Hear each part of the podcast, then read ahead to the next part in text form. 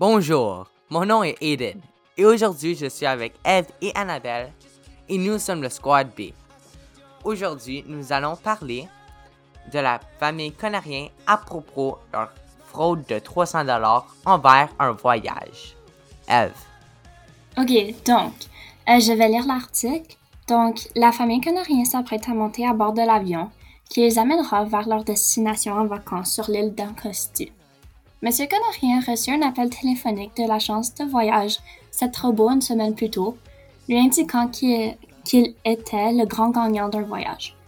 Toutes dépenses, toutes dépenses payées pour quatre personnes. Afin de recevoir le billet d'avion, il n'y a euh, qu'à débourser euh, la mid-somme de 300 dollars et envoyer un chèque à la poste euh, de au 2345 rue Mon-Portefeuille à Saint-Avoire. À l'aéroport, Madame Conarien se rend au comptoir des billets et il n'y a aucun billet d'avion pour eux. Pas de réservation, pas de voyage pour eux. La, famille Conarien est chavirée par cet événement. Elle se trouve victime d'une fraude. Monsieur, Monsieur Conarien engage un détective afin de découvrir le coupable.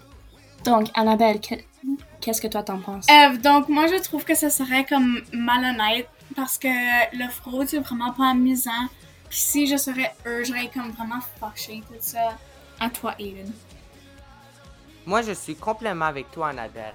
Cette situation-là est très stressante pour certains.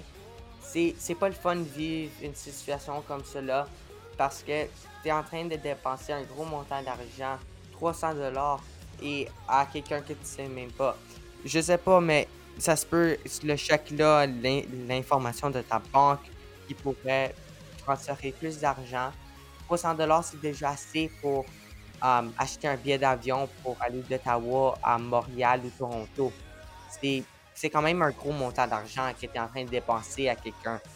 L'autre affaire que je trouve que j'aime de, de cet article-là, c'est qu'ils ont engagé un détective pour trouver le coupable.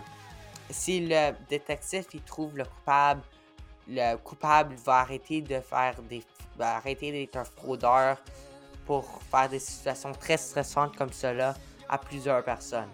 J'espère le mieux pour, pour la famille Conarien à régler cette situation-là. Maintenant, je vais vous passer à Eve qui va expliquer son point de vue. Ok, donc, je suis totalement en accord avec les deux. Puis, euh, comme je sais que c'est vraiment affreux qu'est-ce qui les est arrivé.